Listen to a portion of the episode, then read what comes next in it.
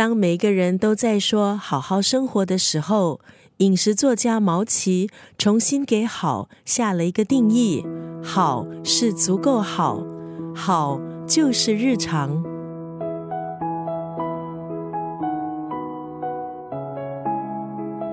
今天在九六三作家语录分享的文字，出自台湾饮食作家毛奇的这本书《足够好的日常》。在书里。毛奇每天以一张照片搭配一则短文，记录日常饮食还有生活体验。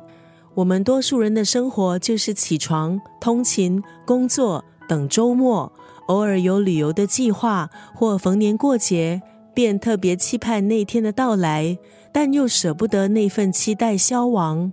日复一日，有时忙碌，有时麻木。毛奇的这本书像是一本可以效仿的在地生活手贴，看他写不同食材的做法，记录日常的生活点滴，时而诙谐妙趣，时而心有戚戚。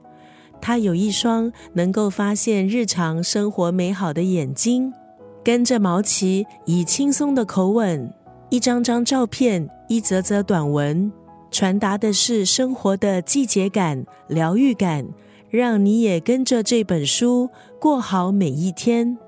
今天在九六三作家语录就要分享这段文字：不追求多好或最好，过好当下就是足够好的日常。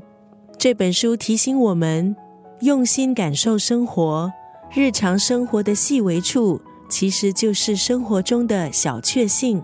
不追求多好或最好。过好当下，就是足够好的日常。